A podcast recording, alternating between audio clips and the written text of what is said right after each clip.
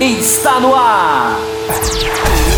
O mais tradicional podcast sobre corridas do Brasil. Os comentários e o debate sobre automobilismo de um jeito que você só ouve aqui. A partir de agora, Thiago Raposo e Fábio Campos apresentam Café com Velocidade. Café com Velocidade. A dose certa na análise do esporte a motor. E para você que nos ouve no cafécomvelocidade.com.br, está começando a edição 649 do seu podcast sobre o esporte motor e hoje vai ser um dia muito legal. Daqueles dias em que a gente está prestes a começar o programa e explode uma bomba. Aliás, a bomba ainda não explodiu, são muitos rumores, mas são muitos e muitos rumores que a gente vai entrar nesse assunto aqui, por... deixando claro para vocês que ainda não tem informação oficial, mas a gente vai entrar porque fontes muito sérias estão discutindo, que é a não renovação de Sebastian Vettel com a Ferrari. A notícias de que ele recusou a segunda, né, a contraproposta da Ferrari. Havia tido a primeira proposta que ele não aceitou, houve uma contraproposta e ele não aceitou também. Então, Vettel fora da Ferrari ao fim da temporada. Will Bueno, seja muito bem-vindo para mais uma edição edição 649. Estamos batendo aí nas 650. Quando esse programa tinha menos, menos edições, ele comemorava os aniversários, as datas de 50 e cheia. Mas agora, já é um programa com mais de 500 edições, a gente só comemora realmente 600, 700, 900. Mas fica aí a, a informação dos 650 chegando. Will Bueno, essa informação em se confirmando te surpreende? Como é que você a recebeu? Você que estava gravando né, o seu podcast, o seu videocast Botequim GP, quando essa informação começou a pipocar nas mídias mundiais. Seja muito bem-vindo. Saudações, Thiago Raposo, Fábio Campos, Matheus Pucci e ouvintes do Café com Velocidade. Eu disse há muito tempo que 2020 seria a última temporada de Sebastian Vettel. Já vem falando isso há bastante tempo, há bastante tempo. E pelo que, e pelo que se diz, é, é, pelo que está tá, tá saindo aí, se confirmou. Então, não me surpreende nem um pouco, já esperava isso. E agora vamos, vamos discutir aí o que vai ser da Ferrari e o que vai ser de Sebastian Vettel. Matheus Pucci, a gente estava, parece, adivinhando, né? O programa da semana passada nós debatemos bastante sobre quem sentaria nesse lugar caso acontecesse isso. Falamos sobre aquela informação, né, de que a Renault falou que não seguraria, o Ricardo. Falamos sobre o Ed Jordan colocar o Hamilton lá na Ferrari. Já estávamos aqui discutindo quem seria o substituto uh, antes da informação sair. E você, agora que essa informação se torna real, vê mais alguns candidatos em potencial para a vaga? Seja muito bem-vindo. Olá, Raposo. Olá, Fábio Campos, Will e todos os nossos ouvintes. Uh, olha, é realmente interessantíssimo é, ver que a Ferrari pode não renovar com o Vettel logo agora, né, saindo essas informações de vários portais ao redor do mundo. E a gente vai dar uma discutida sobre isso agora, mas eu já adianto aqui que temos o Ricardo muito forte, temos o Sainz, e quem sabe um outro piloto aí que o pessoal não está falando tanto, mas que pode pintar como surpresa, até mesmo quem não está na Fórmula 1 no momento. Vamos dar uma olhada nisso aí já já. Fábio Campos, seja muito bem-vindo também a essa edição, edição bem especial, com um tema que nós já vínhamos discutindo ele ah, com outro aspecto, com outro ah, prisma nos programas anteriores, mas agora a informação realmente ah, parece ser bem real, né? Porque fontes, e você sabe que fontes são essas, bem confiáveis, acabaram dando essa informação. A mídia alemã como um todo deu essa informação, Fábio Campos. Qual é o impacto que isso vai ter na Fórmula 1? A saída desse tetracampeão vai achar algum lugar? Dizem que ele tem proposta da Renault, dizem que ele tem proposta da McLaren. Ah, qual é o impacto que você enxerga dessa mudança na equipe de ponta que é a Ferrari? Seja muito bem-vindo. Olá para você, Thiago Raposo. Olá para os meus colegas. Olá para o ouvinte que tem bombas, tem bombas nessa edição, no plural, não é só uma, não. E essa que não estourou ainda, que nós já abrimos o. É, eu acho que meus colegas estão muito certos aposentadoria, estão muito uh, inclinados a achar uma aposentadoria do Vettel que eu não sei.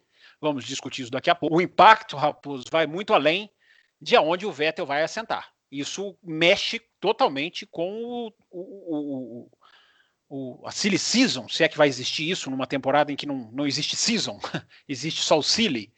Uh, mas isso mexe com toda a dança das cadeiras da Fórmula 1. Sem dúvida nenhuma. Agora, vários pilotos abrem o leque, abrem possibilidades, várias especulações, várias combinações podem acontecer, porque é aquele negócio. Mexeu a primeira peça do tabuleiro, as outras vão mexer de acordo com ela. Parecido com o que foi Ricardo indo para a Renault dois anos atrás. Exatamente, este vai ser o tema principal, vai ser o primeiro tema aqui da edição 649. Vamos falar também sobre o Grande Prêmio Brasil de 1991, que foi transmitida no domingo pela Rede Globo. Você que assiste ou escuta pelo YouTube, você já sabe que lá os blocos são separados. Você que ouve no seu agregador de, de podcast, Spotify, Disney, nos outros locais onde o Café com Velocidade está disponível, nós teremos aí apenas um bloco com dois assuntos nessa edição. E quero dar um recado a vocês rapidinho, né? Na semana passada teve aí, você que não sabe disso, você que está mais preso no agregador, nós fizemos uma grande live lá no YouTube, os quatro com câmeras ligadas, discutindo alguns assuntos, respondendo algumas questões. Então, se você não teve a oportunidade, vá até o nosso YouTube, youtube.com/barra café com velocidade e assista. Ficou bem legal, ficou bem quer, interessante. Quer dizer, quer dizer que você está chamando aquela de grande live? É isso que você está dizendo? Aquela para você é uma grande live. É a grande primeira live, mas daqui grande a pouco vocês, ah, vocês saberão mais sobre isso. Essas lives, que aliás é um benefício dos apoiadores, mas enquanto a gente está no período da quarentena, nós estamos fazendo aberto para todos. Você que não sabe, nós temos um programa de apoio, apoia.se barra Café com Velocidade. Entrem lá e se torne, torne-se você também um apoiador. Mas sem delongas, vamos começar a falar logo sobre Vettel sobre o futuro da Ferrari, quem vai correr ao lado de Charles Leclerc uh, e para onde vai Sebastian Vettel, vai para Renault, vai para McLaren. Podemos ser surpreendidos um Sebastian Vettel retornando a uma Red Bull, por exemplo, ou uma aposentadoria. Quais são aí o, quais são os futuros que estão nas mãos de Sebastian Vettel? Quero voltar no sentido contrário da abertura, trazendo então agora você, Fábio Campos, para a gente começar a adentrar esse assunto. Antes de a gente falar ah, sobre Sebastian Vettel em si, quero que a gente fale sobre Ferrari.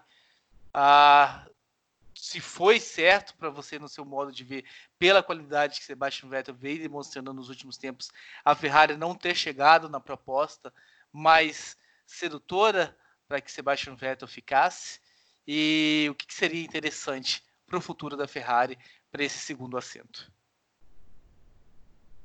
É, a gente acabou tendo um programa pré pré-bomba, podemos dizer assim. Se essa bomba deve se confirmar na terça-feira, então é praticamente um programa está saindo junto com a notícia, são as informações que a gente tem, é, a não ser que estejamos todos caindo numa numa cilada, embora, como você falou na abertura, né, as fontes são confiáveis e, e tudo leva a crer. Então a gente, acabou que a gente teve um programa semana passada que foi uma pauta quase que antecipada na questão de Vettel e de substitutos. Né? Essa questão da Ferrari, eu não tenho nem muito acrescentado o que a gente já falou na semana passada. Eu só espero que a Ferrari é, traga um piloto que some no sentido brigue, no sentido dispute, no sentido ponteie a equipe mesmo que o Leclerc tenha um super contrato até 2024, que ele possa ser o preferido, digamos assim, da equipe, que a Ferrari não vá, vamos falar o português claro, né? Em épocas de corridas históricas, é, que a Ferrari não volte a tempos de Irvine, de, de Barrichello e de Massa. Nada, nada contra os três pilotos, mas em filosofia eu estou dizendo. Que a Ferrari traga alguém para sentar e é, acho o nome de Carlos Sainz muito exagerado. Na minha humilde opinião. Que não não dizendo que é um mau piloto, é um cara que evolui, mas é um cara que foi segundo em termos de, de, de não conseguiu ser pontear uma equipe com o Verstappen, não é, isso não é fácil. Não conseguiu pontear uma equipe com Huckenberg, não conseguiu pontear uma equipe com Lando Norris. Para mim, seria claramente uma escolha conservadora. Eu iria para o nome que foi a capa do nosso programa na semana passada. Os dois, Ricardo ou Hamilton. O Hamilton vai decidir. O Hamilton é quem decide o próprio futuro. O Ricardo, eu acho que é só chamar que ele vai. Nós sabemos aqui, né? Eu fizemos uma live lá no Instagram, eu e o Will, eu sei muito bem que a, o preferido do Will para essa vaga é o Ricardo. Eu fiz uma pergunta, essa pergunta já não me lembro se foi no programa passado, Will, ou se foi na nossa live do final, durante a semana passada lá no YouTube, sobre qualidade do Ricardo. O Ricardo ainda tem estrela para brilhar, ainda tem a lenha para queimar. Seria ele mais do que foi Vettel na Ferrari? Olha, eu acho, eu acho, respondendo a sua, a sua, primeira pergunta, eu acho que o Ricardo, sim, ele tem lenha para queimar. Eu acho que o Ricardo, ele já é um piloto que está pronto para para subir de degrau, né, para subir o degrau daquele piloto que vai é, pode disputar um título, pode é, vir a, a, brigar, a vir a ter a responsabilidade de, de disputar um título, apesar de já ter um grande adversário na própria equipe, né, o Charles Leclerc, mas já tem experiência né, com isso também, com relação, ele já, ele já enfrentou né, o Max Verstappen é, em um duelo interno. E, e, se deu muito bem, assim, teve, né, foi, foi melhor que o Verstappen em um ano, é, foi, foi, foi pior do que em outro, né, no último ano, principalmente ali na última metade da temporada. Não me lembro muitos, de um ano em que ele superou teve, o Verstappen. Teve muitos problemas. Oi? Não me lembro de um ano em que ele superou o Verstappen como companheiro. Fala... Ah, bom, eu, eu, eu acho que ele superou sim. É, Carlos Sainz? Você... Não, o Ricardo. Ah, o desculpa, desculpa, desculpa. Não, Ricardo. Eu Ricardo. também não acho que superou, mas tudo bem, ombro a ombro, mas ok. Não, assim, eu achei que eu acho, é, não, não, desculpa, su desculpa, vai. Superou no, no, sentido assim, é, ele, ele não, não, fez feio, né? Não, não tem, conseguiu, verdade, verdade conseguiu superar, superar em, muito, em, muitos, em muitas vezes, foi superado em outras, é, mas né, é, foi um piloto, digamos, posso dizer assim, do mesmo nível de Max Verstappen no, no, na época que eles, que eles, eles correram juntos.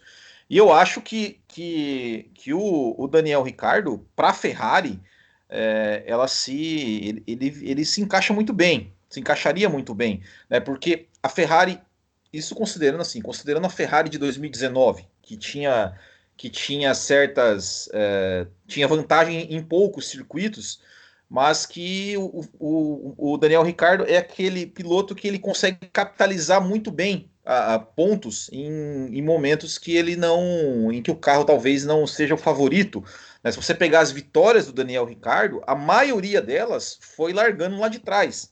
É, ao contrário do Vettel, por exemplo, que a maioria das suas vitórias, acho que 90% das suas vitórias, foi com ele largando na segunda fila, na, na primeira fila, perdão.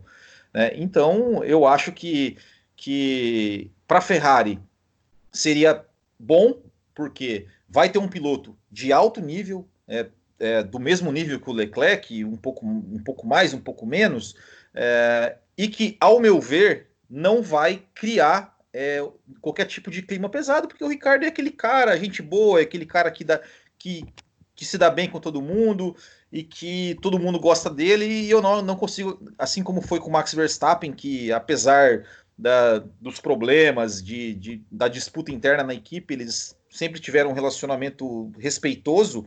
É, eu acho que seria muito bom para a Ferrari, acho que somaria a Ferrari, acrescentaria e digo que substituiria a, a altura né, o, o cara que está saindo, que apesar de não, não é, ter alguns uma fase não tão boa, mas ainda é, o, é, ainda é um tetracampeão, ainda é o Sebastian Vettel, e eu acho que tem que ser um substituto à altura. Matheus Pucci, quem perde mais? O Vettel deixando a Ferrari, não aceitando essa proposta, ou a Ferrari deixando com que o Vettel saia? Uh, quem perde mais, ao meu entender, é o Vettel é o Vettel. O Vettel hoje ele é um piloto que 2017 e 2018 ele teve os seus erros, 19 também, claro, mas o 17 e 18 com o seu peso por ser uma briga por título.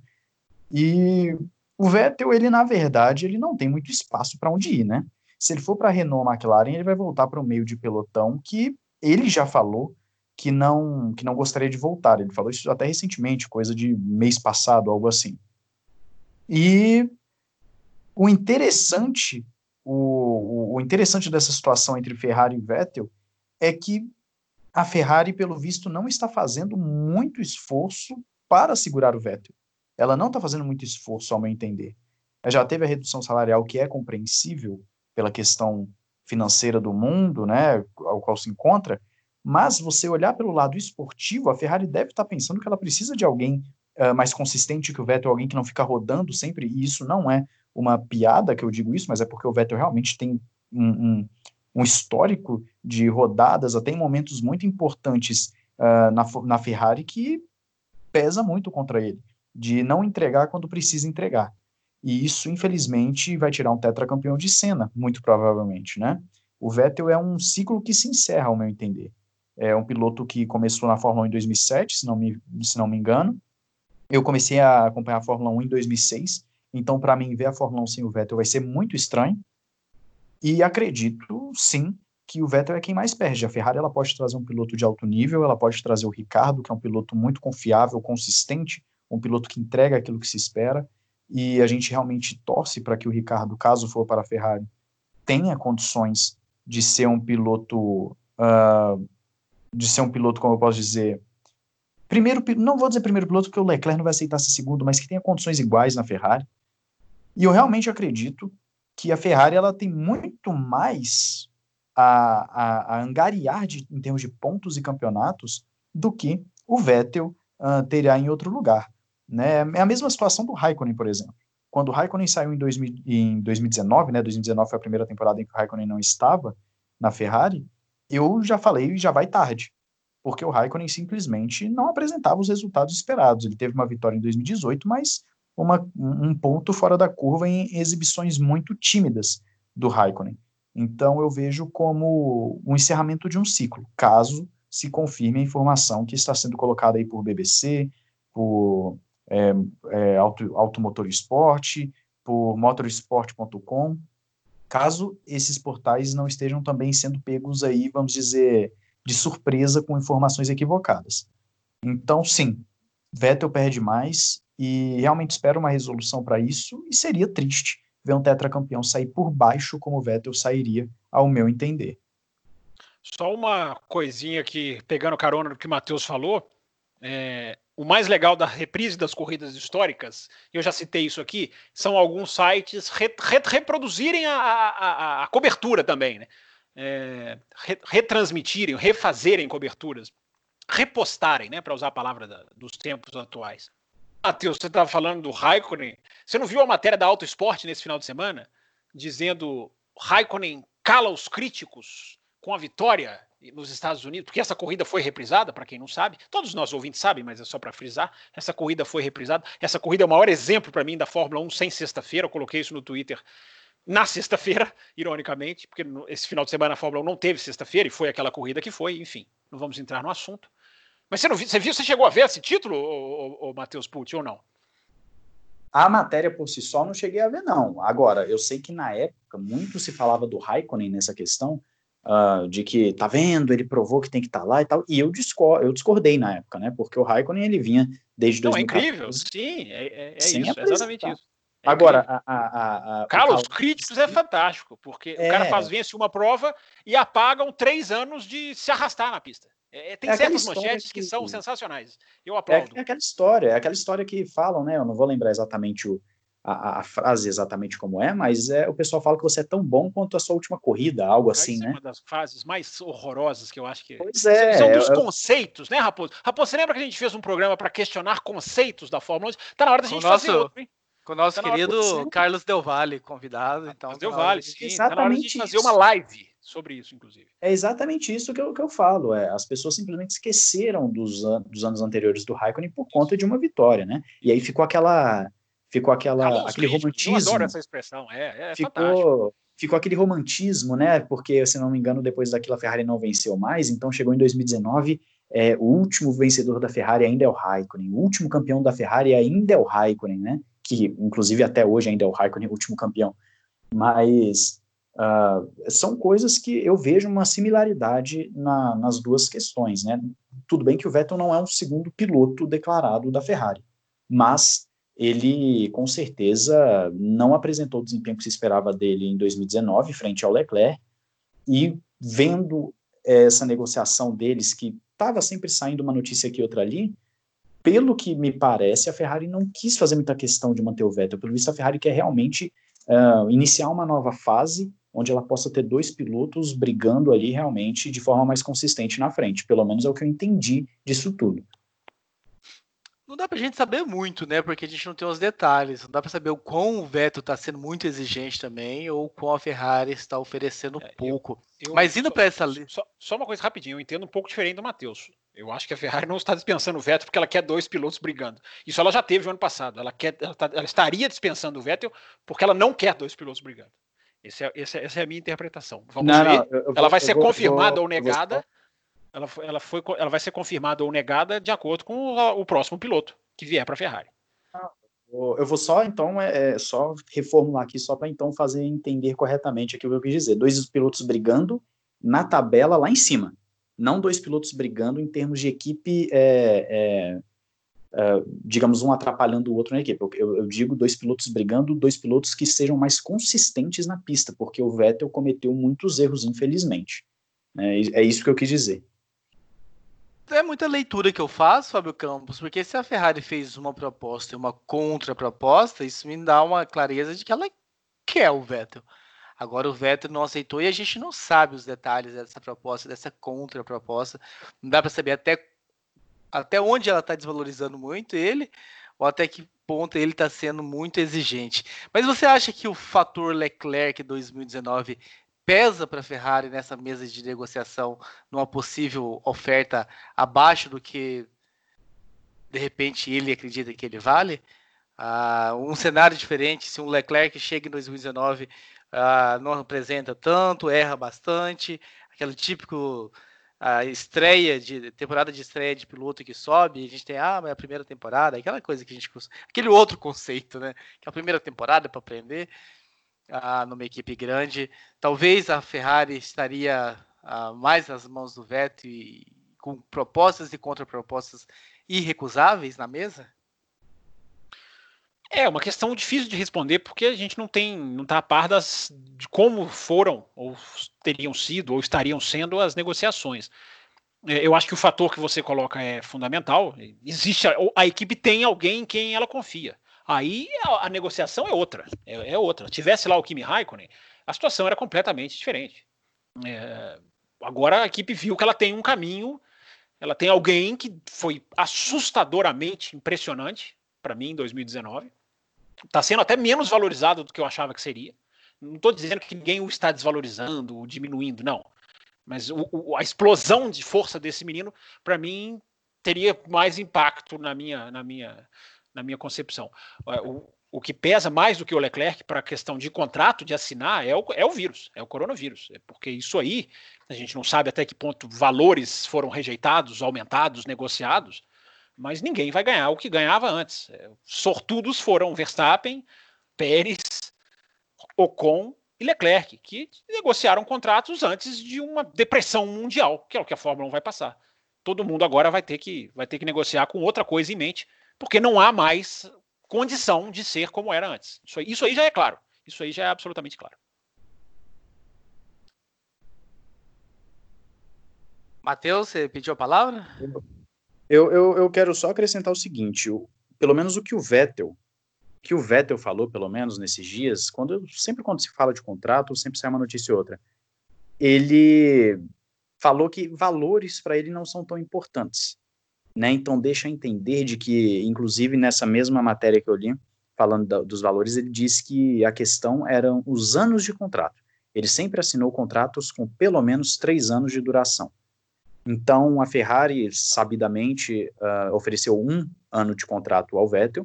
Nós não sabemos se a contraproposta foi de dois anos, três anos, uh, quatro anos, não sabemos, mas ao mesmo tempo em que oferece um ano de contrato, independente do valor, eu acredito que já é um, um recado falando assim: olha, a gente já não está contando com você a médio e longo prazo. Né? O, Vettel tem 32, 33 anos, algo assim, e é um piloto que parece, me parece que está já na curva uh, descendente da carreira. né? Já está já tá começando a cair, ao contrário do Hamilton, que se mantém no seu melhor, mesmo com 34, 35 anos. Então, eu sou uma pessoa, gostei muito de ter visto o Vettel correr uh, nesse período de Fórmula 1. Confesso que teve título ali que eu torci para o Vettel. Uh, 2017, particularmente, torci para o Vettel ganhar o campeonato. Mas, olhando friamente resultados, vejo como se a Ferrari sim está dando um, um pé na bunda educadamente ao Vettel.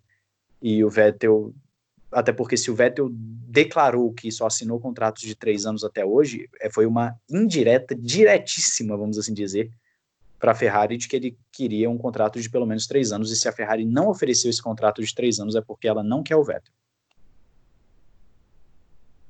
Will, primeiro eu te chamei perguntando se o Ricardo era o cara certo, se ele ainda tinha as lenhas para queimar. Agora eu te pergunto se o Leclerc é o cara para liderar uma equipe de ponta como essa. O que ele mostrou em 2019 já o credencia para essa posição, já que a gente ainda não sabe quem será o companheiro dele. Vai ter que, vai ter que provar que sim, né? É, o, que eu, o que eu acho é o seguinte: ele realmente mostrou, foi é, é um, digamos, foi um fenômeno a ascensão dele, né? Tanto é, na, na, oh meu Deus, na Sauber, né? Alfa Romeo, falo Sauber ainda, é, Alfa Romeo, quando como é, na Ferrari principalmente, né? Fez uma, uma temporada ótima, ganhou duas corridas, desbancou um tetracampeão.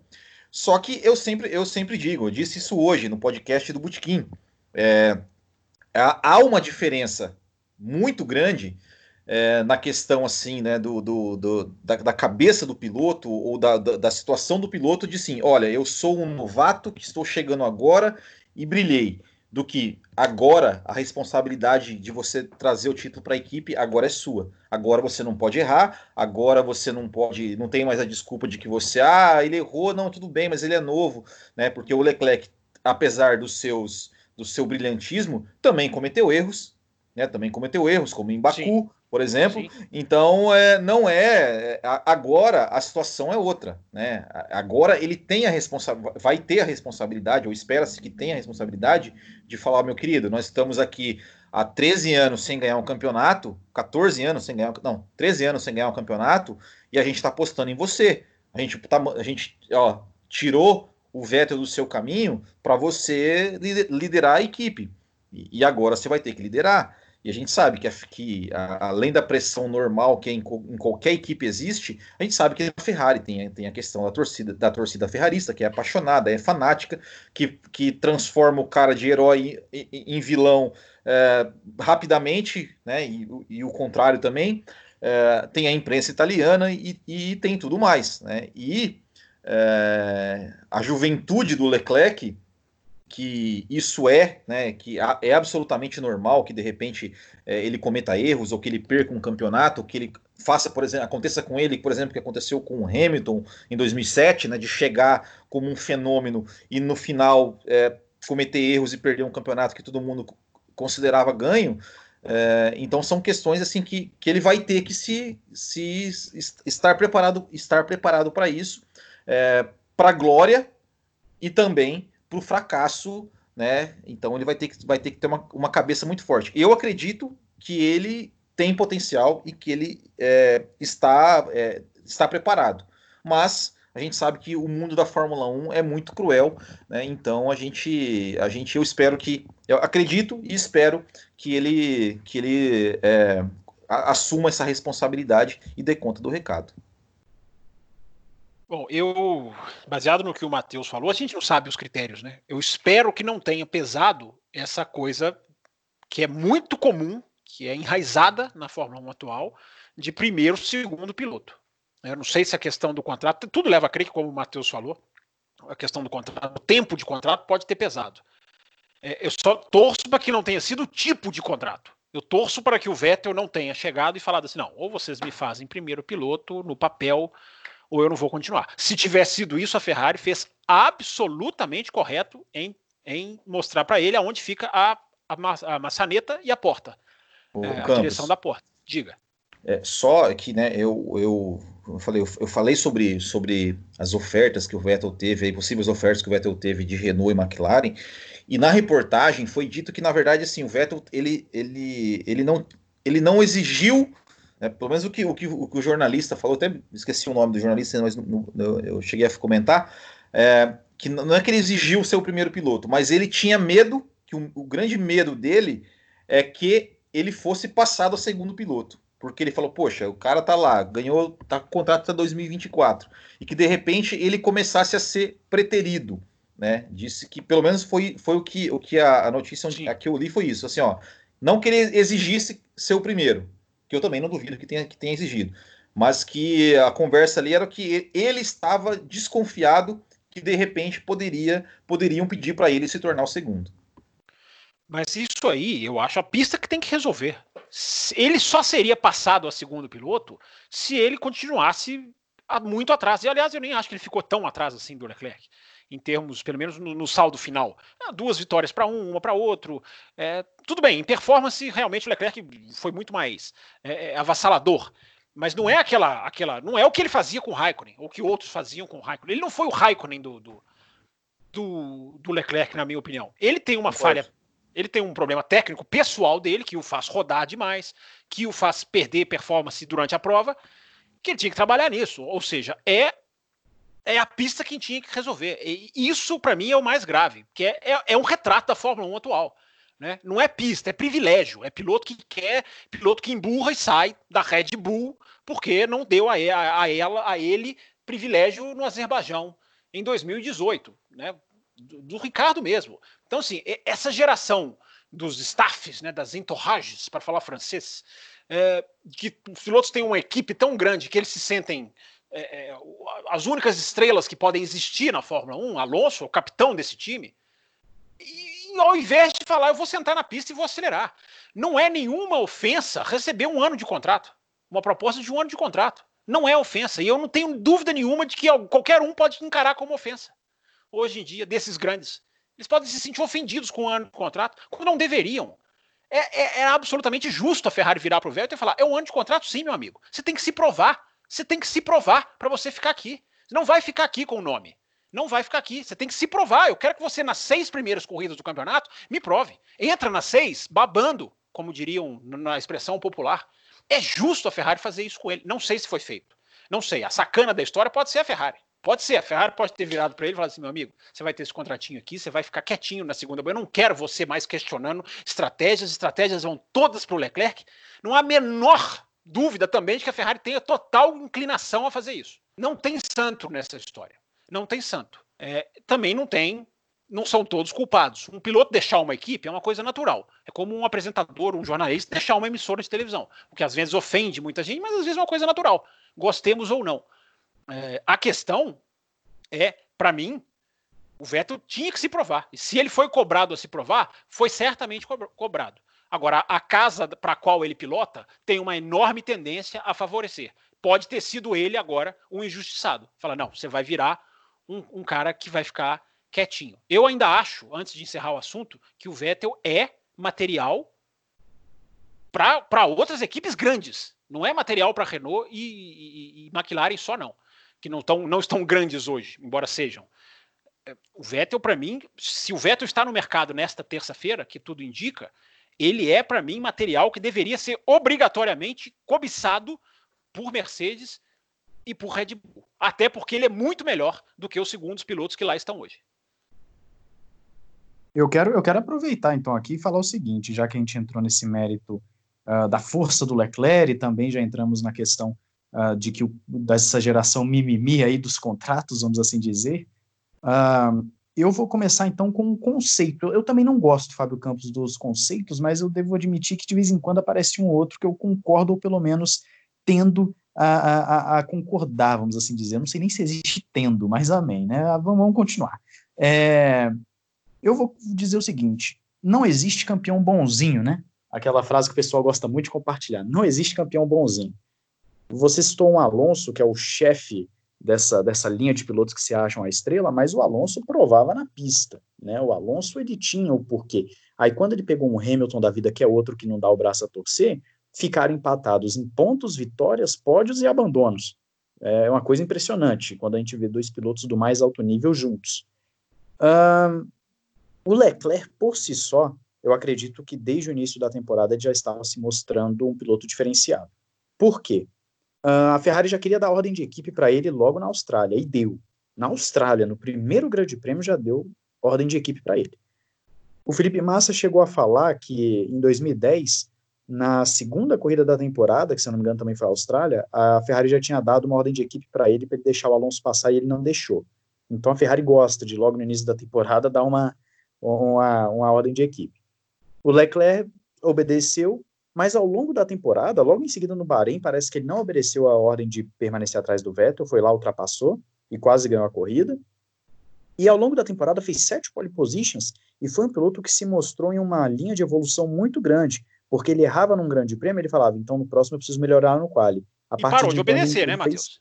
E parou, parou de obedecer. De obedecer. Né? Sim, a, class, claro. a, classificação na Itália é o, é o estopim de tudo. Por isso que eu acho que o Netflix, você lembra que a gente divergiu nisso? Eu acho que o Netflix não foi legal na, na cobertura da Ferrari. Faltou demais, focaram na corrida errada, não foi legal. A, o estopim uhum. da Ferrari foi a classificação em Monza, onde ele tinha que dar o vácuo para o Vettel e, e deu banana. Não vou dar vácuo para ninguém, não. Ficou lá naquela. Usou aquela desculpa toda aqui de uma classificação que não aconteceu e se livrou. Eu, eu gosto disso, para ser bem sincero. Sem dúvida nenhuma. Eu gosto. O que acontece é que, ao longo da temporada, ele, foi, ele fez sete pole positions depois de errar muito no Q3. Ele mesmo falou em entrevista, eu lembro direitinho ele falando: eu preciso melhorar na última volta no Q3. E ele foi lá, melhorou e emplacou. Foi o cara que mais fez pole no ano, se eu não me engano, foi ele. Sete pole positions. É, ele aprendeu, venceu corridas, foi melhor. Aprendeu também depois que ele tomou aquele empurrão do, do Max Verstappen no, na, na Áustria, que eu, lembrando, achei normal de corrida, mas depois dele ter achado ruim, ele passou a ser mais duro na disputa de posição nos GP seguintes. Então, realmente é um piloto que ele, ele erra hoje, amanhã ele já aprendeu. Eu vejo isso no Leclerc. Para mim, o Leclerc hoje, Verdade. ele se provou, ele se provou um piloto uh, que ele chegou na Ferrari com a seguinte mentalidade: ou no meu primeiro ano eu realmente mostro a que vim, ou então eu vou ser segundo piloto para sempre aqui. Eu acredito que ele chegou com essa mentalidade, que é a mentalidade que o Hamilton teve na McLaren, que é a mentalidade que o Vettel teve na Red Bull. O Vettel está tomando aquilo que ele fez com o Weber, basicamente, né? Que ele chegou na Red Bull desobedecendo, chegou se impondo e o, no final das contas, o Weber ficou preterido. Então, o Leclerc, eu vejo que ele tomou essa atitude, que curiosamente é a mesma atitude que pilotos como Hamilton e Vettel, que são multicampeões, tiveram. Então, é uma característica de campeão mundial. Assim como o Verstappen também chegou já na, na, na Red Bull, mais precisamente, também já querendo tomar o lugar para si, e a ponto de um Ricardo da vida não querer bater de frente com ele. Então, tem toda essa questão de que pilotos que são material de campeão do mundo, pilotos fora de série, fora do normal, eles têm essa característica, e eu vejo isso no Leclerc, que é natural o piloto querer ser o dono da equipe. O Hamilton não tem, né? O Hamilton não precisa fazer isso. Nunca fez. Não, o Hamilton não precisa. Ele fez com, com o Alonso. Não, ele, ele era o primeiro ano dele. Ele foi na pista e ganhou na pista. Ele não, ele não torpedeou o Alonso nos bastidores. Quem, quem não, torpedeou mas... nos bastidores foi o Alonso. Mas o é cara foi lá falando. e acelerou. Ele chegou, ele chegou lá não para obedecer, ele chegou lá para bater de frente na pista. É isso que eu tô falando. É no resultado, não é aquele. O Hamilton não abaixou a cabeça para, olha, é. deixa o Alonso passar. Tanto, tanto é que o, pró o, próprio Leclerc, ele, ele obedeceu. Aí ele mostrou na pista e falou: não, agora tá aqui, né? né? É, no, começo ele, no começo ele obedeceu, né? No começo ele obedeceu. É. É. O Hamilton também, assim, o Hamilton, o Hamilton, vou lembrar do Grande Prêmio de Mônaco de 2007, em que a McLaren manda o Hamilton se levantar o pé e o Hamilton sai pé da vida do carro. Não, que, que ordem é essa de eu não atacar o Alonso? O Alonso ganha aquela corrida. Então, só para lembrar também o fato desse do, de bastidores, não. enfim, de dois pilotos dentro da McLaren. É isso que eu estou falando. É a questão do piloto no primeiro ano se impor em relação ao que seria o primeiro piloto. Entendeu? É. Porque é. isso é que vai fazer dele um futuro campeão. Porque se é. ele deixar ser montado, já era. E aqui, é, é aquilo que a gente, a gente falou, né? Eu, eu participei dessa edição do, do Café como convidado, que a gente falou lá no, no, no GP do Bahrein. A cara de derrota do Leclerc no seu primeiro pódio. É, é, mostrou do tipo, é, cara, é, eu queria ganhar essa corrida. Eu não queria estar aqui em segundo, terceiro. É, então é, é, é, é, isso, assim, o cara, ele, a, o que ele queria era é, cara de derrota dele no, no, no Bahrein, a cara de derrota dele na, na, na Áustria, que mostra justamente essa postura. Não, eu tô aqui para ganhar. o rádio pra, em Singapura, pra, vencer. Meu, é. Will, o rádio em Singapura, não sei Isso. se você lembra. É, é, é, ele, o sim, Vettel entrou sim. no box, não houve nenhum tipo de manipulação, na minha opinião. O Vettel entrou no box antes, voltou na lá na também não. Ele passou o resto da corrida xingando. Ah, mas o que, que, é isso? Mas eu discordo dele. Mas neste assunto é um, é um ponto positivo. Ele, ele, ele, ele, ele tá ali ou não. Eu não vou ser segundo piloto. Ele não é um Bottas. Ele não é um Coulter. Exato. Ele não é um massa. Ele não está ali para ser segundo. Isso é muito legal. Isso é, isso é funda. Quantos anos a gente fala isso no café, né, Raposo? Você está caladinho aí, Raposo. Não sei se você está bravo ou não. É... Imagina, eu tô feliz demais. Há quantos anos, há quantos anos a gente fala isso, né?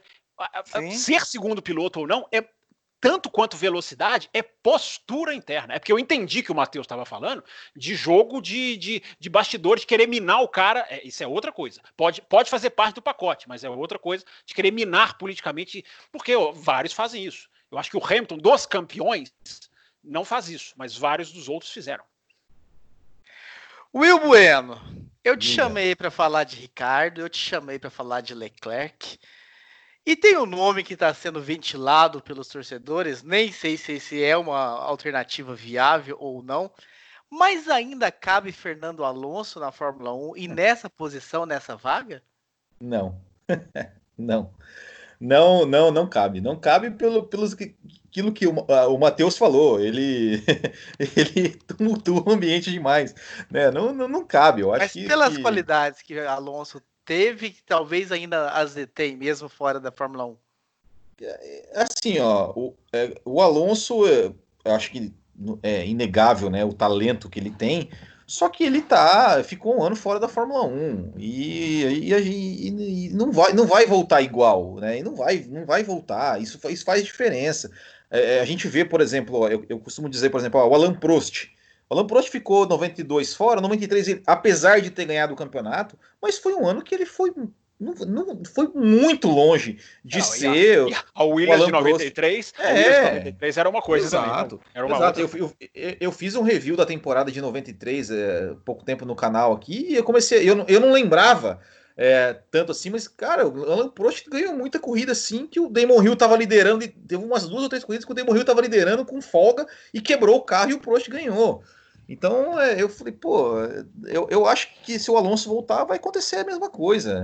É, é, é e, e, fora que, imagina, se, se a Ferrari é, não, não teve a coragem de manter é, uma briga entre Vettel e Leclerc, você acha que eles vão trazer o Alonso? Mas não vai, não vai. Sem, sem menor chance. Sem a menor ah. chance. Nem se, o, nem se o Alonso chegasse, assim, tivesse no seu auge, tivesse. Não, não vai, não vai. Fábio Campos, você queria eu o Alonso traria. no lugar do Bottas na Mercedes. Agora com essa situação de, de fora da Fórmula 1, você acha que seria uma, uma alternativa interessante, pensando-se em disputa? Para Mercedes? Para Ferrari, Ferrari né? Você está dizendo. Quando, né, quando, era na saída do Rosberg e a vinda do Bottas, você queria o Alonso naquela sim, posição. Sim, Eu quero saber hoje eu se, quero... hoje, se você quer o Alonso nessa posição no lugar do Vettel. Ah, Você segue o vento. Seria, eu, eu, acho, ah, eu acho. Eu não acho que seria ruim, não, Raposo, mas é como o Will falou, eu acho que é muito improvável. Muito, muito, muito improvável. E ele já, já cair na Ferrari. Assim, direto. É, o que eu ia dizer, que eu sou. A, a, a vaga da Mercedes hoje, para mim, é, seria muito interessante ser a do Vettel. Muito. Há justificativa para isso. A, enfim, haveria, até coloquei isso no Twitter hoje, lá no arroba campusfb, seria um impulso que a Fórmula 1 precisa para voltar da, da pandemia. É, vai precisar de qualquer impulso necessário. A vaga na Mercedes, para mim, teria que ser, o Vettel teria que ser considerado.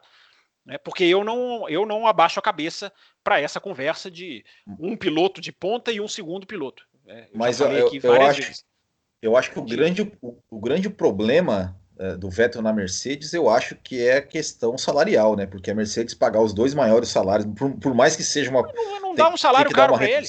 Não precisa é, dar um salário é... caro para ele, dá um salário mais baixo. O Vettel, é o que eu falei no meu, aquele meu comentário. O Vettel tem que acelerar, gente. O Vettel não está mais numa situação é, de, olha aqui, tantos milhões ou nem converso. Não está mais. O jogo vira. A mesa vira. É, e ele não está mais nessa posição de exigir. Se é, se é verdade o que ele falou, que o Matheus citou, que o que importa é tempo de contrato, a Mercedes fala que ó, do, dois anos. É, você vai ganhar isso aqui. Quer ou não quer? O cara não vai querer sentar no carro que é o carro da Fórmula 1 por causa de dinheiro, aí vai para casa, meu amigo. Aí, se o dinheiro chegou nesse ponto, tá na hora mesmo de ir para casa. Aí não, é, não tá na hora de ser mais piloto. Agora, se o cara tem o DNA de piloto, o próprio Alonso, dá a vaga da Mercedes de graça pro Alonso, ele vai. É, porque o cara quer pilotar, ele não quer ganhar dinheiro. Claro que o dinheiro vem junto, mas não é o objetivo dele. O, será que o Vettel recusaria uma vaga na Mercedes por causa disso? Meu amigo, senta e vai acelerar, vai, vai, vai brincar. Você é tetracampeão do mundo, vai brincar no melhor sentido da palavra, né, gente? Não é brincar de levar, não levar a sério, mas vai acelerar, vai, vai, vai, vai sentar com o Hamilton, mesmo que você perca, vai fazer boas corridas, vai, vai, enfim, vai ter uma rivalidade. É, isso que não existe hoje. Né? Esse amadurecimento das, dos pilotos de falar, olha, eu vou encarar, é um desafio e eu vou encarar. Hoje em dia são muito mais cômodos, querem muito mais é, é, a, a, a, segurança de um contrato do que o desafio feito por Schumacher, até pelo próprio Hamilton, de pegar uma equipe e levantar. Hoje os caras querem muito mais a segurança, talvez eles foquem muito mais nos números que eles vão conseguir, é um direito deles. O Mark Marques é o maior exemplo disso, do que ter um desafio de não, eu vou pegar uma equipe e vou lá, vou ver o que vai acontecer, vou tentar levantar, vou correr, vou, vou me divertir. Não é brincar, é se divertir. Talvez essa fosse a melhor expressão para ser usada. Eu, eu vou acrescentar o seguinte aqui, para desespero do Raposo aqui, porque a gente ainda tem outro tema, mas eu vou acrescentar o seguinte. É, nessa questão toda, eu traria o Alonso, se eu fosse o Binotto, eu traria o Alonso sim. Para mim, somente dois pilotos desse escopo Fórmula 1 é, têm condições de bater de frente com o Hamilton. Para mim, esses pilotos são Verstappen e Alonso. Na minha opinião, hoje, Verstappen e Alonso. E pegando esse, esse ganchinho aí do Campos agora no final, de falar do piloto que não gosta de rivalidade, a gente volta um pouquinho, que a gente já comentou aqui no café, do Verstappen citando é, em entrevista que ele sente falta do Ricardo. Que ele sente sim, falta do Ricardo sim. puxando. Você vê a mentalidade do Verstappen. O Verstappen é um piloto que. Falou eu, isso pro fico, Ricardo. Ele falou é, isso eu fico, Ricardo. Eu fico impressionado com o Verstappen, porque ele é jovem, é extremamente rápido, já fez corridas históricas, é um piloto que já chegou na Fórmula 1 de uma forma muito incomum, né? Ele fez ali, eu acho que, três anos é, é, antes de chegar à Fórmula 1, sendo que antes andava de, até os 15 andava de kart, sei lá, um negócio assim. É impressionante, é impressionante o Verstappen, e eu acredito que esse Verstappen mais maduro, que vem desde a metade de 2018, ele bateria de frente com Hamilton se tivesse carro para isso. Se ele já dá trabalho com a Red Bull do jeito que ela está ultimamente, imagina ele num carro de nível parecido, imagina ele naquela Ferrari 2018 né? Então acredito que Alonso e Verstappen seriam os caras. É claro que eu estou contando com Alonso ainda em grande momento, né? Eu não sei como ele estaria hoje, né? Não, não é. sei se ele ainda é um estaria no. Por isso que eu olharia para o Ricardo. O Ricardo é menos mas... interrogação do que o Alonso, embora seja Sim, menos, é menos piloto. Mas é, mas é, mas, é, um cara que eu acho que pode sentar e, e, e ir muito bem, né? Sim, o Alonso, ao meu entender, ele é um piloto que, muito por conta do que ele fez fora da pista, as pessoas uh, desprezam o talento do Alonso, pelo que eu vejo nas redes sociais a gente está falando de um piloto de nível genial, ao meu entender. O Alonso é um pilotaço, ao meu entender. É um pilotaço. É um piloto que Sim. teve dois títulos pelo, pelo, é, pelas escolhas erradas que ele fez em termos de mudança de equipe. Ele, ele sempre solta uma ou outra que, se for verdade, ele realmente teve uma péssima gerência de carreira, porque ele teve a oportunidade de ir para Brown em 2009, teve a oportunidade de ir para Red Bull em 2010, teve a oportunidade. Não, mas peraí, né? Não, peraí, peraí. O Brown ninguém sabia o que seria a Brown, né? Essa não, aí vamos dar, essa nós vamos dar é, o crédito. Recusou é, Brown como se fosse recusou a Mercedes. Não, aquilo ali, gente, ninguém sabia que ia virar aquilo ali, né? Ok, ok, a gente dá um desconto. Mas assim, o que eu quero dizer é o seguinte: é, é um piloto que o talento dele era para ser um talento, era para ele ter números muito mais expressivos, e as pessoas acabam diminuindo o Alonso em termos de capacidade de, de pilotagem muito por conta do que da, dos problemas em que ele se envolvia fora a pista, né? Extra ele pista. saiu, Matheus, só um parênteses. Eu não me esqueço da imagem dele, a não ser que seja um cinismo, que eu, eu duvido que seja. Mas ele saiu aplaudidíssimo pelos mecânicos da Ferrari na sua última corrida pela Ferrari. Ele foi, ele foi muito aplaudido. Pela McLaren lembra... também, embora na McLaren lembrando, competitivo. E, e, só lembrando que o que você abriu foi um colchete, que o parênteses já tinha sido aberto pelo Matheus anteriormente. Uma aula de português para você. Mas o, o que acontece? Essa questão do, do do Alonso ser aplaudido, ele já falou em entrevista que esse clima péssimo de Ferrari que as pessoas falam que ele tinha é uma mentira. Ele falou, pelo menos vindo dele, né? Ele fala que sempre teve boa, uh, uma boa relação com a Ferrari e que, e que essa, essa, toda essa questão que as pessoas ele falam. Ele quis sair da Ferrari, gente. Que é porta fechada, que é não sei Sim, o quê. Ele, ele quis é sair assim. da Ferrari. Sim, pois ele, é, então... ele cansou de perder, achou que a McLaren e Honda ia virar alguma coisa, e ele que falou para a Ferrari tchau. Ele não foi mandado embora. Exatamente. Então, assim, é realmente o, o, o, o, Eu não vou dizer que o Alonso vai voltar, eu também acho muito improvável. Mas se o Binotto tivesse essa possibilidade, se ele pensasse nessa possibilidade em termos de performance pura, eu arriscaria o Alonso sim, até porque o, o Hamilton também, eu acho que queria gostar, porque o Hamilton já deu entrevista também, né? Alonso estava ali já para se aposentar, falando que sentia falta do Alonso lá competindo na frente. E eu acho que ia ser bom para a Fórmula 1 ter Alonso e Hamilton de novo, que foi uma das grandes rivalidades dos últimos anos. Parêntese colchete fechado, o banquete está servido, querido ouvinte. Sirva-se e escreva para gente qual a tua opinião sobre todo esse bafafá. Provavelmente você vai ouvir esse programa, alguns de vocês já com a informação já confirmada, como a gente acredita que vai acontecer nessa terça-feira. Agora, entre a transição do bloco, do assunto 1, eu ia chamando de bloco novamente, entre o assunto 1 e o assunto 2, a gente tem outra bomba para dar para vocês. Uma novidade que vem aí daqui duas semanas, inclusive para o pessoal do YouTube, em, em que os assuntos são realmente divididos em blocos, essa notícia vai estar no final do primeiro bloco e vai estar na abertura do segundo bloco. Então, pessoal do YouTube, porque é uma, é uma informação que merece. Fábio Campos, você que estava em discussão com o nosso querido Ricardo Bonima, traz para o pessoal qual é a novidade. Vem aí uma grande live, nós podemos dizer assim, para quem nos pede lives, quem nos pede mais ação no YouTube, a gente tem várias sugestões nesse sentido. Já temos mais de 15 veículos ou podcasts confirmados. Passaremos o dia 23 de maio, 23 de maio, que é num sábado, não sendo o, o seguinte a esse programa, o outro. Passaremos a tarde no YouTube revezando, intercalando. Olha, vai ser para 12 horas, para alegria do senhor Valese para quem se, inclusive já vai ser dedicada essa live. Ele, o tempo da live é baseado nele, nas suas filosofias. Que inclusive é um dos nomes confirmados. É um dos que estão confirmados. Então, passarão por lá vários podcasts. Gente vai entrar de dia, vai voltar de noite, vai interagir, vai ter a hora feminina em que as mulheres vão dominar a situação. Vem aí a grande live do Brasil de Fórmula 1 no dia 23 de maio. Mais detalhes na próxima edição. Tá feito o teaser, né, Raposo? Tá feito o convite e os, os outros detalhes, inclusive um que eu não posso esquecer. Vamos fazer um evento que vai arrecadar fundos para instituições que lutam contra a pandemia, contra a Covid-19 no Brasil. Além de tudo, de ter isso, que inclusive tem que dar o nome aqui ao Will, que puxou essa fila, o Will Bueno, que deu uma ótima, essa ótima, esse ótima cereja do bolo. Mas vamos passar a tarde também, além de fazer uma boa ação, falando sem parar, sem hora para acabar de automobilismo, interagindo com, eu repito, 15 já confirmaram presença. Quem sabe esse número aumenta, embora eu já estou achando melhor não convidar mais, mas quem sabe esse número aumenta. Fique ligado, gente. Na tarde do dia 23 de maio, a grande live de automobilismo do Brasil. Muito bem, vocês que estavam. Falei bonito, Raposo. Falei bonitinho. Como, como sempre, né? Você é um catedrático do, do, do podcast, como diria Daniel Jimenez. Que cínico. Ah, você que está no YouTube, aqui nós encerramos o primeiro bloco. Você que está no YouTube, aqui estamos iniciando o segundo bloco, começando para falar sobre o Grande Prêmio do Brasil de 1991, que foi reprisado domingo último pela Rede Globo, ah, narração foi, é? de que você assistiu, eu tenho certeza. E para falar de corrida histórica, a gente traz o Will Bueno. E o que é que só você anotou? Só queria deixar, só queria deixar registrado que eu acompanhei com narração de Murray Walker e comentário de James Hunt.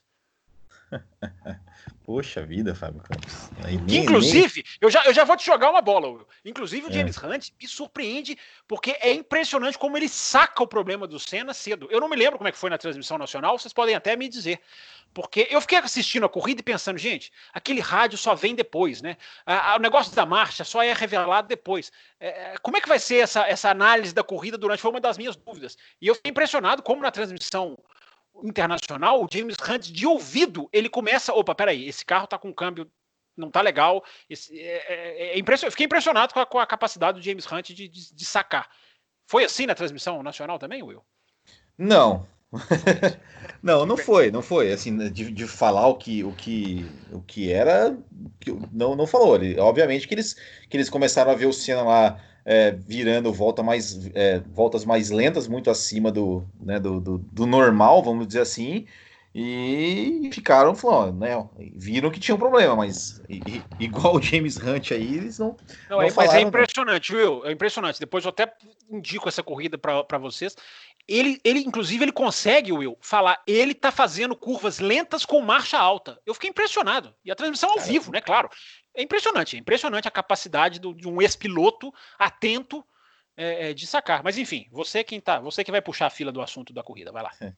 Olha, é, assim, ó, essa, essa vez eu não, eu não fiz anotações, tá? Porque... Ah, não é possível. Não, não, não, é eu, para não, tudo. Não... Perdeu a vez. Perdeu a vez. Agora com você, Matheus. Perdeu a vez. O Valese venceu. Eu não, o Valese venceu. Não é possível que você me depois. Não, não, ah, não. E que eu fiz um protesto contra ele. Você, você aplique as ideias dele. O Valese venceu. Não, não, mas é que não é, mas é que não é, não é, não é, não é isso assim. É que é que essa essa corrida, é, ela me, assim, para bem a verdade, no sábado à noite, Poxa. quando eu pensei quando eu pensei, poxa vida, amanhã vai, eu tenho, eu, é, amanhã vai ter, vai, vai transmitir a corrida. E aí eu comecei a lembrar assim de algumas coisas. Eu falei, poxa, eu não vou nem anotar. Eu vou, eu vou, vou eu vou lembrar é, aquele, aquele, aquele final de semana, aquele dia, porque é, eu descobri que eu, que eu lembro de bastante coisa daquilo, né? Eu tinha, eu tinha oito, eu tinha oito anos na época. E uma coisa que eu me lembro que foi a primeira vez que eu vi um treino de classificação. É porque. O que você viu? Um treino de classificação. Ah, e é treino. É, eu falo treino. Eu falo treino porque, porque é sempre o treino oficial que foi falado, então eu sempre falo treino. Eles não estão treinando. Treino. Eles não estão treinando. Sei, mas é treino. O conservadorismo do Will anda me impressionando. Não, mas, por mas favor, continue. Treino. É, advertências, hein? É, é questão de hábito. É questão de hábito. É treino. Eu falo treino de classificação, treino ah, oficial. A, foi, a Globo educou vocês errado e vocês não querem nem, nem contra isso. Tá, tá bom. É treino de classificação, que seja. É, e, e, porque né, eu, eu, até, até, aquele, até aquele momento da minha vida eu, eu acompanhei, né, lembro dos, dos, títulos do Senna, lembro de, de, de, torcer a favor, de torcer contra, lembro do, do é, de, até de 87 do título do Piquet, eu lembro, mas eu não entendia como é que funcionava, por que, que o Senna sempre largava na frente. É, e aí, ali eu falei, né, poxa, que legal. É, eu não sei se foi a primeira, a primeira transmissão né, que teve de, de, de classificação no sábado, é, mas eu achei, eu lembro até hoje, né, do, do até do, da narração, né, um 16, não sei o que, foi muito legal. É, então me, me, lembrei isso e, e me trouxe uma, essa corrida me trouxe uma memória, assim, de, de, de domingo, família, pai, mãe, avó em casa. Eu lembro da tensão, daquela coisa tipo, olha, ele nunca ganhou no Brasil, ele tem que ganhar, né? Aquela, aquela conversa toda. Sete tentativas frustradas. É, então é, eu me lembro. Você vai de memória, né? Você está falando que você falou, eu vou de memória, eu não preciso é, anotar nada porque eu vou de memória. É, eu lembro, eu lembro, eu lembro, eu lembro da, da, da, da tensão assim que, que a gente falou, putz, o Manso vai ganhar essa corrida. Putz, o Você lembra vai... disso? Lembro, lembro. Eu lembro porque, porque eu lembro porque porque eu tenho a minha. A, eu tenho uma, uma irmã que é, que é mais velha que eu, que ela torcia para o Mâncio. E a gente ficava. E, e, a gente começou a falar: Meu Deus, o Mâncio vai ganhar, o Mâncio vai ganhar, o Mâncio vai ganhar, o Mâncio vai ganhar, puta merda, o Mâncio vai ganhar. e, e aí, quando o Mâncio sai, né? Quando o Mâncio sai, a gente, poxa, foi. foi para mim foi uma alegria. Né? Ele falou, não, não vai, não, o Mâncio já era, né? Já era. Agora, agora não tem mais o que tira. E aí, daqui a pouco, meu Deus, o Patrese está chegando. O Patrese está chegando. Mas o que está acontecendo? O Patrese está chegando. E, e, e, e, eu, e eu lembro que é, muito provavelmente essa corrida, essa corrida me fez é, criar a, a, a, paixão pela Fórmula 1. Porque eu me lembro, né, de como eu falei, de criança e tudo mais, e os títulos. Só que era sempre aquela coisa, é, entre aspas, fria, né? O Senna ganhava, ah, tinha bandeirada, tá, daqui a pouco ele tava no pódio e né, palminha. E ali não, cara, ali tinha torcida, ali tinha o fiscal, cara, o fiscal pegando a bandeira e, e, e abraçando. E eu falei, poxa, esse negócio, esse negócio emociona, né? Eu, ali, nos meus oito anos, né, sabe, deu aquela coisa, esse negócio, esse negócio é, é, é, é ele mexe mesmo comigo.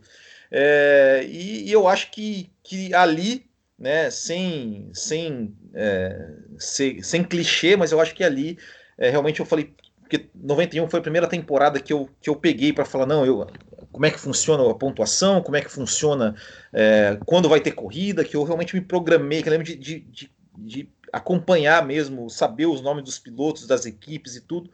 É, e essa corrida tem um papel fundamental, assim, né? E, e por mais que, que a gente critique né, é, a, a, transmissão da nacional e, e as, os, os, erros técnicos ou excesso de torcida, mas, mas eu acho que, que a, a, narração da bandeirada, eu acho que cabe ali, que, que coube a, a, a emoção do, da, da, forma como foi, como foi postada. E, e, sem dúvida é uma, é uma corrida que, que fica na memória de todo mundo e, e, e me trouxe lembranças muito boas, de uma época muito boa. É, então é, é, impossível ficar indiferente a, a, a assistir aquela corrida tanto tempo depois. Raposo, na nossa reunião de contratação desse, desse cidadão, que toma três advertências num comentário, isso é inédito, uh, a gente não falou para ele que esse programa não é para. Não tem um perfil de torcida, tem um perfil de jornal. Nós não falamos isso para ele, Raposo. Nós, nós comemos na, na, na, reunião, né? Nós comemos bola mesmo. Mas não, mas eu tô brincando, Will. É legal o seu depoimento. Eu tô brincando com você, mas é, eu achei, achei legal o seu depoimento de. de esse, lado, esse lado de despertar. Achei muito bacana esse, o, seu, o seu depoimento apesar da advertência, que é oficial e já está aplicada. Quando nós fazíamos o quadro, esse podcast tinha antigamente um quadro que era Corridas Clássicas, ah, em que nós analisávamos, eu tinha muita curiosidade, quando a gente pegava corridas realmente dessa época, de perguntar a Bárbara Franzin a, a sensação dela, porque, ao contrário de eu, Rosa. Está, Bárbara, eu, eu, eu, falei que a Bárbara Franzin estará na live, Raposo. Se não falei, falo agora, tá? Bárbara Franzin estará, está confirmada na Super Live, na grande para quem, live. Para quem está com saudades de ouvi-la. E a gente sabe que tem bastante gente que manda e-mails perguntando. Mas a curiosidade é assim, pô, eu já tinha assistido, estava reassistindo, o Campos também, o Rosa também, mas ela era a primeira vez. Matheus Pucci, você que não é muito chegado a assistir corridas do passado e de repente teve que assistir, como é para você estar tá tendo contato, ter tido contato com uma corrida como foi esse GP do Brasil?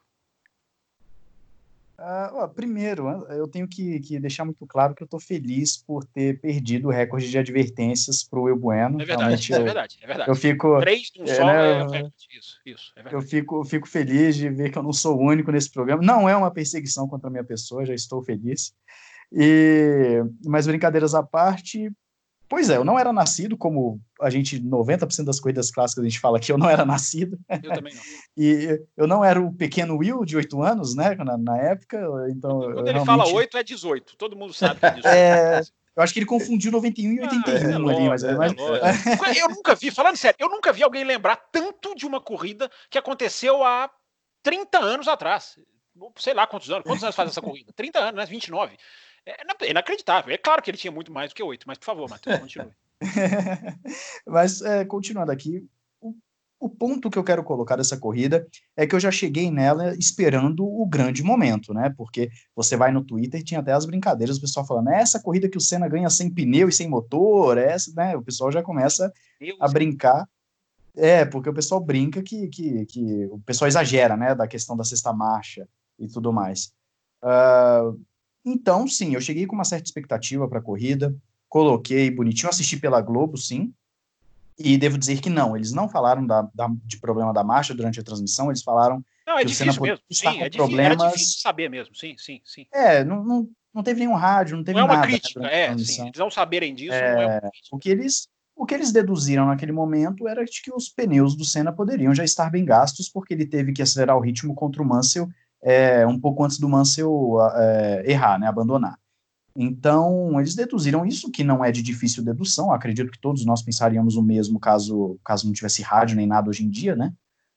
E, assim, o que eu devo dizer é que o que eu gostei, eu até coloquei isso no meu Twitter, o que eu gostei da corrida é que ela mostrou que uma corrida é muito mais do que ultrapassagem. É, a perseguição do Mansell ao Senna, eu acredito que ela, ela traz a, a, vamos dizer, a emoção, mesmo sem a ultrapassagem sem não ter sido concluída. Sem dúvida. Ela traz, é porque o automobilismo tem muito disso. Você tem dois grandes pilotos, um perseguindo o outro. É a batalha, né, o Matheus? É, é, o negócio a batalha. é a batalha. É, o negócio é, é a, batalha. batalha. É, é o, o Mansell esperar o Senna dar uma errada, o, o Senna tentar, é, acelerava quando o Mansell chegava um pouco mais, controlando ali a distância. É, você tem a, a, agressividade do Mansell, você tem a hora que o Senna tem que passar os retardatários, a, a hora de negociar o retardatário, o Senna passava, na hora que a cena cortava para o Mansell, o Mansell já tinha passado, então continuava aquela disputa ali na, no vácuo ali do, do Senna. Então, uma corrida é muito mais do que abrir um DRS e fazer ultrapassagem. Ah, eu acredito que essa corrida ela, ela dá uma, digamos, um tapa na cara da, da nova geração, vamos dizer assim, que, que reclama muito da Fórmula 1 antiga no sentido de que não tinha ultrapassagens. Eu sou um desses caras. Eu sempre falei que a Fórmula 1 antiga não tinha uma quantidade grande de ultrapassagens que as pessoas exageravam. E eu continuo com essa opinião. A diferença para mim é que a Fórmula 1 antiga tinha mais dessa tensão do cara ter que tirar a diferença, ter que fazer o outro errar, ter que perseguir o cara, e do, coisa que não acontece hoje em dia com tanta frequência. Hoje o cara tá um segundo, ele abre a asa, passou, acabou. Então, essa disputa, essa tensão, que inclusive a transmissão faz isso, e eu me lembrei na hora do comentário do Fábio Campos de, de que a, a TV, a, a transmissão antiga ela focava muito nos ponteiros, né? A corrida lá atrás praticamente era inexistente, porque só focava nos ponteiros. Sim. E mas querendo ou não, nessa corrida em específico, ajudou a manter a atenção, porque quando a câmera não estava no Senna, ela estava no Mansell. E aí ficava aquele negócio. O Mansell tirou agora um décimo, tirou dois décimos, tirou um segundo. E na, como naquela época os pilotos não andavam no limite a todo instante, então tinha uma volta que ele fazia mais rápido, outra volta tinha que fazer mais lento, então o cara tirava um segundo, aí na volta seguinte ele ficava para trás mais meio segundo. Então você ficava na atenção, porque você não sabia se na próxima volta ele ia chegar, se na próxima volta ele ia tentar uma ultrapassagem. Então, assim, para mim, nesse lado da corrida foi fantástico. Eu fiquei na atenção do início ao fim se o Mansell ia conseguir pelo menos tentar um ataque. Eu fiquei, assim, realmente é, é esperando e fiquei, é, é, digamos assim, não vou dizer emocionado, mas eu fiquei na, na expectativa de, de acontecer algo que é algo que eu sinto falta. Mas emocionado você não ficou? O Mateus não emoção, emoção não. emoção. Não pra nada. É, é, muito raro eu ficar emocionado assim com, com a Fórmula 1 e, a ponto de eu pular do sofá e vibrar. É, é, realmente são, são poucas as, as circunstâncias que me lembro de ter feito isso, né? Mas uh, eu realmente eu fiquei naquela expectativa, coisa que hoje em dia são poucas as vezes que eu fico. Geralmente eu fico quando um Verstappen está aproximando do Hamilton, aí você fica, os dois vão bater, os dois vão bater, os dois, né? Porque a gente sabe como é que funciona o Verstappen e o Hamilton. Mas enfim, falando da corrida de 91, tirando isso, eu não sei se aconteceu muita coisa lá para trás porque a TV não mostrou. Não sei se eu não sei se teve ultrapassagens, se teve brigas, se teve disputa. Eu, eu vou te passar um site que tem volta a volta de todas as corridas de Fórmula 1. Eu abro esse site quando eu estou vendo as corridas históricas para eu saber justamente isso. Quem lá atrás está se movimentando e como. Porque tem ah, site, interessante. Tem volta a eu, volta. Eu, eu, eu, eu adoro esse site. Interessante porque, como, é, como ficou nos ponteiros, você tem esse lado negativo de não saber o que aconteceu no restante do grid. E, mas vendo por esse lado, depois quando chega na parte do Patrese perseguir o Senna, como eu já sabia que o Senna tinha vencido e tudo mais, é, só foi uma questão mesmo de acompanhar o tanto que o Patrese estava tirando, e inclusive veio muito a calhar uma entrevista que o Patrese deu né, esses dias, falando que ele também estava com problemas no final da corrida, e isso pode ter afetado aí o resultado final, né, vamos assim dizer. Se ele tivesse com o carro normal, talvez ele tivesse passado o Senna, não sabemos. Mas fato é que o esforço do Senna tem sim que ser falado, é, tem sim que ser comentado, tem sim que ser elogiado, né? Muitos pilotos desistiriam devemos deixar isso muito claro. Muitos pilotos abandonariam a corrida. Eu devo lembrar sei, de Hamilton na Alemanha 2019. Desistir? Não, mas desistir do cara na liderança? Não, não, não sei. Eu acho que, que, muitos abririam mão, sim. O Hamilton na liderança? na Alemanha, o Hamilton, o Hamilton na Alemanha no, no, no ano passado, mas aí é que eu entro, eu acredito, a mentalidade do esportista. É, querer abandonar uma corrida só porque ele está em último é diferente de você querer abandonar porque você não tem quatro marchas. É diferente.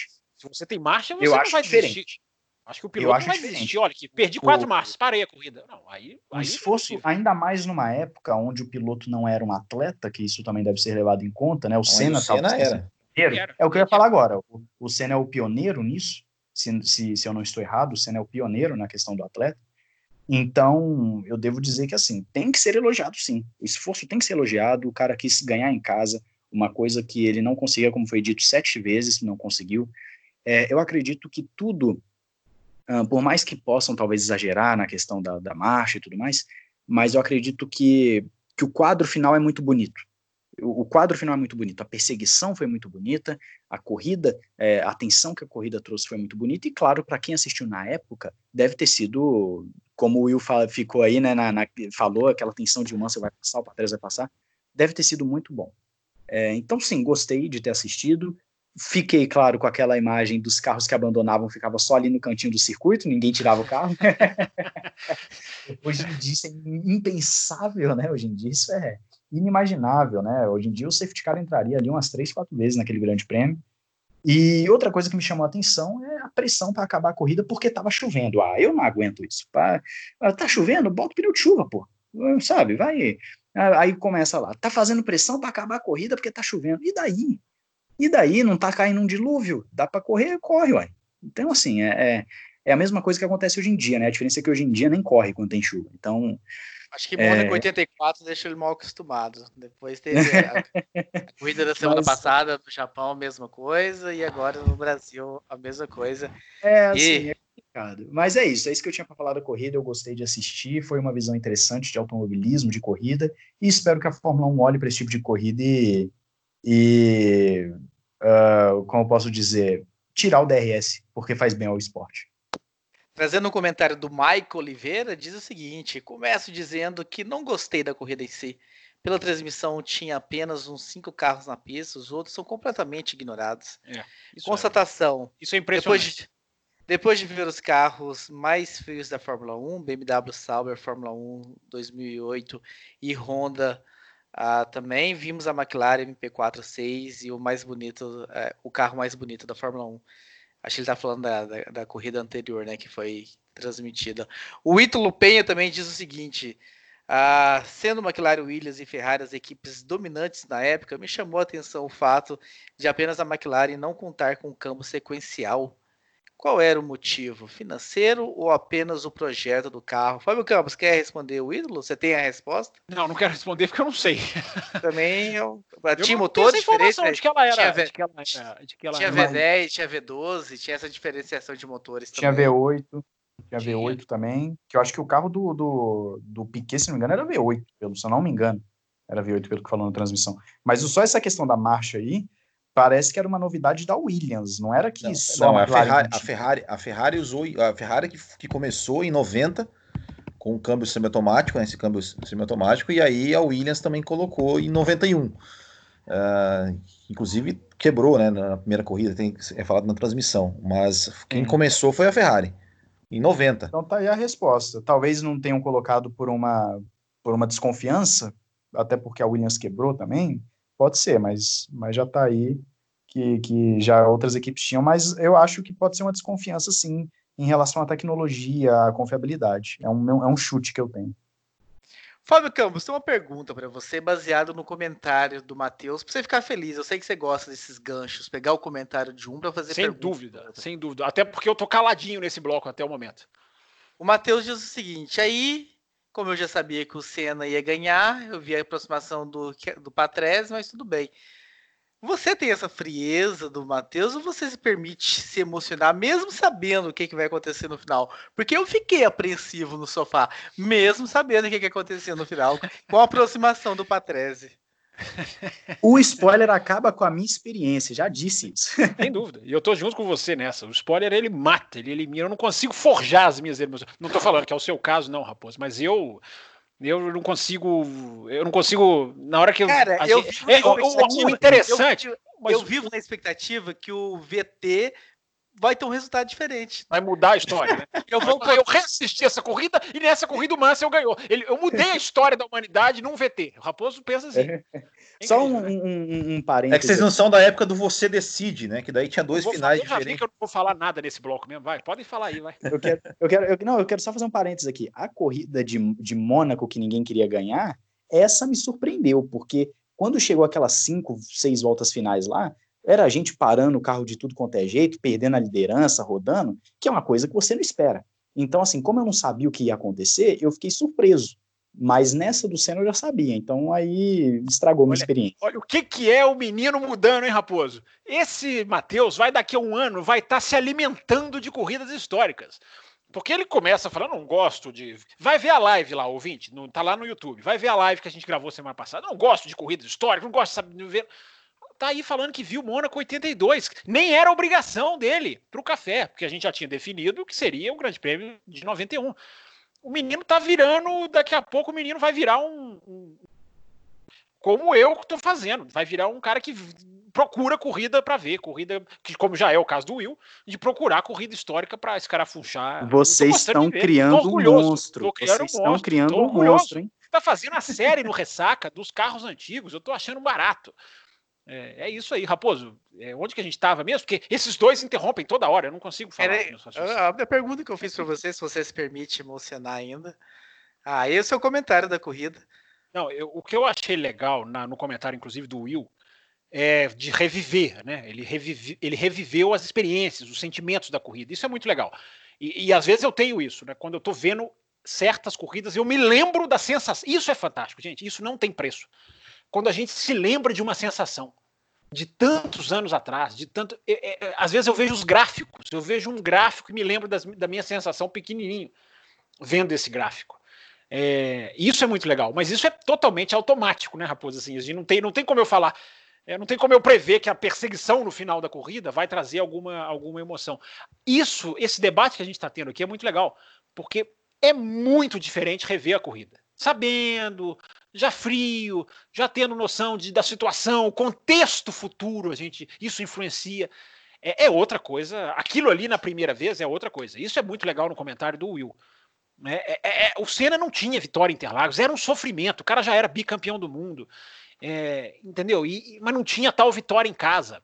Né? Você vê, você vê o, o, o, o, número de pessoas em Interlagos, que era uma coisa muito legal. Inclusive, a minha primeira anotação, Raposo, foi para você que eu fiz.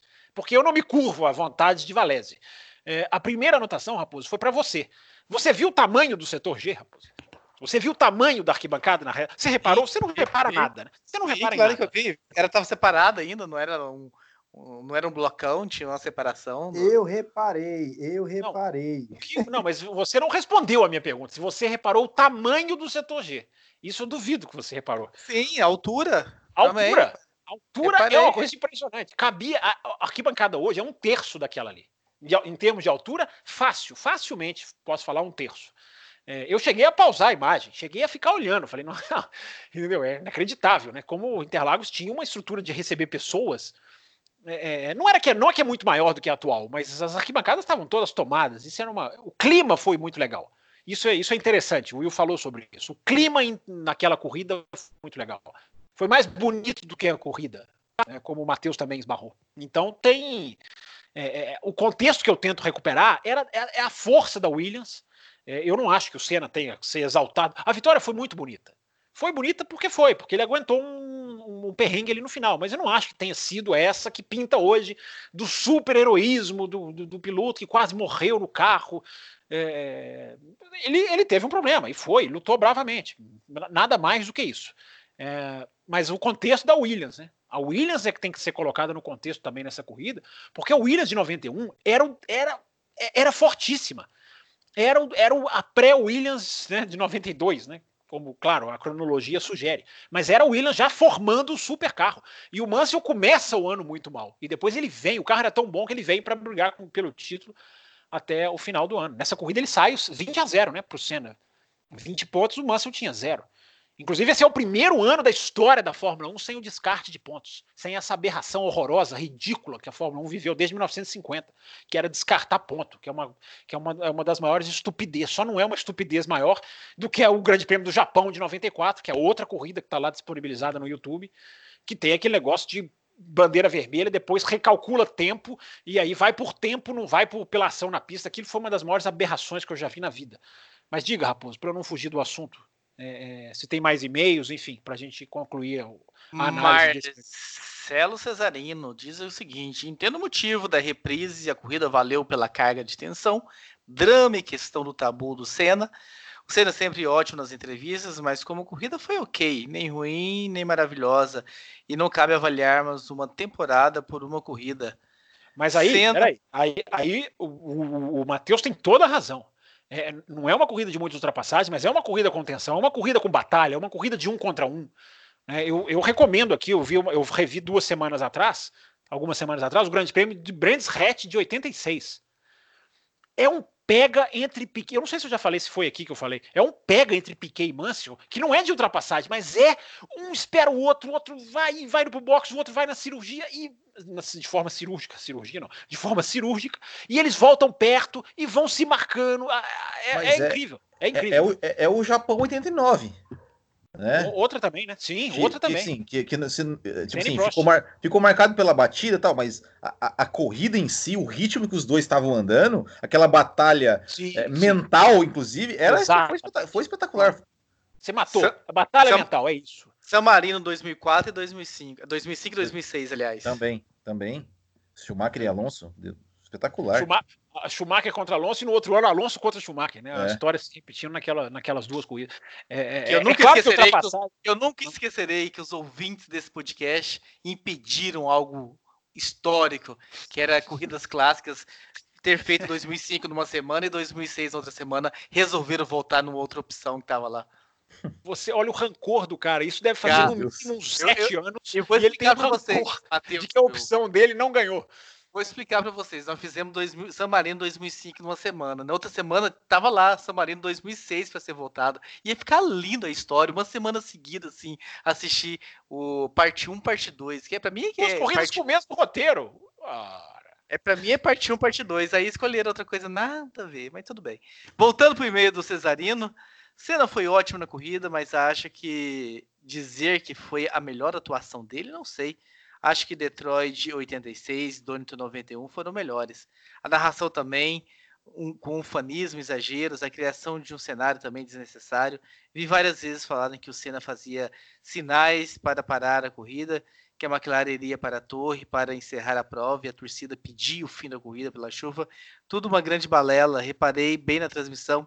Senna fez alguns sinais, principalmente na última volta para a torcida. Algum sinal algum sinal seu na hora que ele termina aqui o comentário eu, dele. Eu também achei esse sinal muito estranho para ser um sinal de para, principalmente na última volta. Não tem como você parar a corrida antes de completar a volta. Eu concordo plenamente com o Cesarinho. Tem mais um complemento do Cesarino aqui para a gente encerrar o programa, já que nós discutimos, demos aqui belamente os nossos palpites sobre a corrida. Sobre o programa da semana passada, ele diz o seguinte: primeiro, quero agradecer que o meu comentário virou um tema do programa e foi muito bem debatido. E fica aí uma dica né, para os outros ouvintes de escreverem, sugerirem temas, principalmente agora nesse período da quarentena, que estamos sem corridas e estamos aqui aberto a discutir o tema que vocês mandarem para a gente, cafécomvelocidade.gmail.com. Segundo, eu prefiro o formato de rádio para escutar o programa e achei bem interessante a live feita pelo Café durante a semana, mas gostaria de discordar dos dois jovens, o Matheus e o Bueno. o Bueno já não é tão jovem assim, Marcelo. Não, nada mas... jovem, absolutamente nada. louco. Do primeiro, que é o Matheus, ele disse que detesta ver corrida em VT ou rever corrida. Ele é tá óbvio mudando. que. Ele tá mudando, ele tá mudando.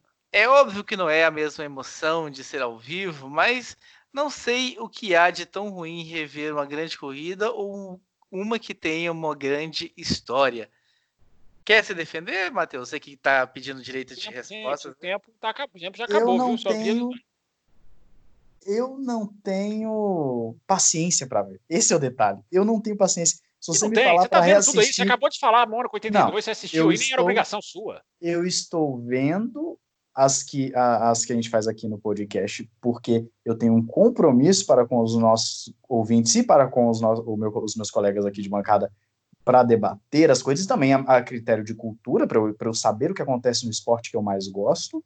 Hum, e essa de 80 e, 82, foi a Mônaco, 85, qual foi aí? Mônaco? É, eu vi porque realmente o pessoal falava tanto dessa corrida que eu tirei um tempo para ver. Mas por muitas vezes eu coloco no vezes dois. Devo dizer isso porque eu não tenho paciência. É, é. Felizmente, Apesar, eu tentei eu tenho, defender. Tenho, no fundo, você, boa, Maria, vai com as outras. Eu tentei te eu defender. Tenho boa, eu tenho boa capacidade para entender ainda o que o, o, que o cara tá falando no vezes dois, então é, eu vou lá e boto no vezes Impossível. dois. Impossível compreender as, no vezes dois.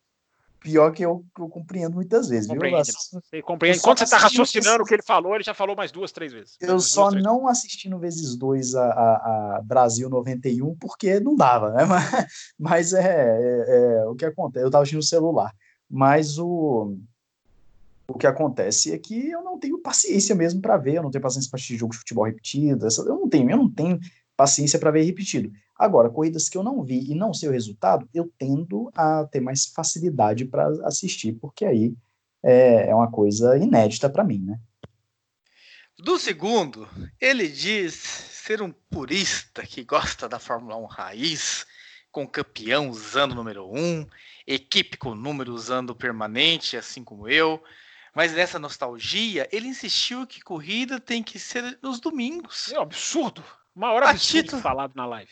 A título de informação, até meados dos anos 80, nem sempre as corridas eram domingo. África é. do Sul, Las Vegas e, pasmem, Silverstone marcavam corridas aos sábados. O Fábio Campos pode confirmar essa informação. de, de jeito velho, nenhum. Né? De jeito nenhum. Não, não era nascido. Como é que eu vou confirmar? Não, é porque a gente uma vez discutiu sobre isso. Eu fui atrás, pesquisei. Existia assim. A última foi na África do Sul, inclusive. Will Bueno. É, inclusive tem uma crônica do Botequim sobre essa corrida da África do Sul, tá? Que foi a última, chama a última e polêmica corrida disputada no sábado. É, não, mas a, é, é, respondendo o, o, Cesarino, né? Primeiro que assim, eu sou purista, inclusive, ó, no, no GP do Brasil de 91, aquele gráfico com os capacetes dos pilotos é a coisa mais linda. Hoje, Isso sim, concordamos. Hoje, hoje ninguém ia saber quem era o piloto ali pelo capacete, porque, né? Enfim. É, mas é, com relação às corridas no domingo, assim, ó, é, é, eu não, eu, eu não, eu não, não, a questão para mim assim é o hábito de, de assistir corrida nos domingos. Que eu falei, olha, eu não, a gente estava falando sobre Fórmula E, né? Vamos contextualizar. A gente estava falando sobre Fórmula E e eu falei que para mim eu tenho dificuldade de assistir a, a Fórmula E pelas corridas serem no sábado. E no sábado, para mim, é mais difícil assistir corrida do que no domingo, que domingo de manhã e tal, tudo mais. Mas se a Fórmula 1 mudar para o sábado, para mim, sem problema nenhum. Não tem, pode ser na sexta-noite, eu vou, eu vou dar um jeito de assistir. Mas o, o, eu já tenho por hábito assistir automobilismo no, no domingo, né? Para mim, qualquer dia, qualquer dia é dia de assistir corrida. Não, não, não tenho, não tenho esse. Se, se por acaso ficou essa impressão, o Marcelo Cesarino, é, eu acho que até falei essa frase, né? É, domingo de, de automobilismo é, é, é domingo de, de, automobilismo, mas é, foi uma, uma força de expressão, tá? Não, não, não, nesse ponto eu não, não tenho, não tenho problema não. E é isso, meus caros. A ideia era fazer um programa com dois assuntos, para que fosse um programa menor, mas os assuntos renderam e a gente está aqui para não uh, cortar, censurar o desenvolvimento do assunto. Se está rendendo, se está legal, a gente deixa passar. Então, Regra um programa... que não é seguida na live, né? Mas tudo bem. Mas a live extrapolou demais. E então eu agradeço a vocês, espero que tenham gostado, espero que, que, comentem com a gente. O programa dessa semana realmente merece, principalmente lá o primeiro assunto sobre os nomes, mas a gente quer saber a impressão de vocês também sobre essa corrida. A Globo ainda não definiu qual vai ser a corrida, se vai ter corrida na próxima semana, então a gente volta no esquema enquete. Ah, fiquem ligados aí, o pessoal do grupo dos apoiadores, vocês vão decidir qual é a corrida e a gente vai divulgar no Instagram, no Facebook, no Twitter, em todos os lugares no domingo, para que vocês possam assistir e mandar os seus comentários. Fiquem ligados em a Super Live daqui dois sábados, dia 23, naquele final de semana, que seria o final de semana de Mônaco, de Indianápolis, de Coca-Cola 600, naquele sábado, vem aí uma Super Live. Um abraço a todos vocês e até a próxima edição. Termina aqui Café com Velocidade, o mais tradicional podcast sobre corridas do Brasil. Sempre com Thiago Raposo e Fábio Campos. Café com Velocidade. Café com Velocidade. A dose certa na análise do esporte a motor.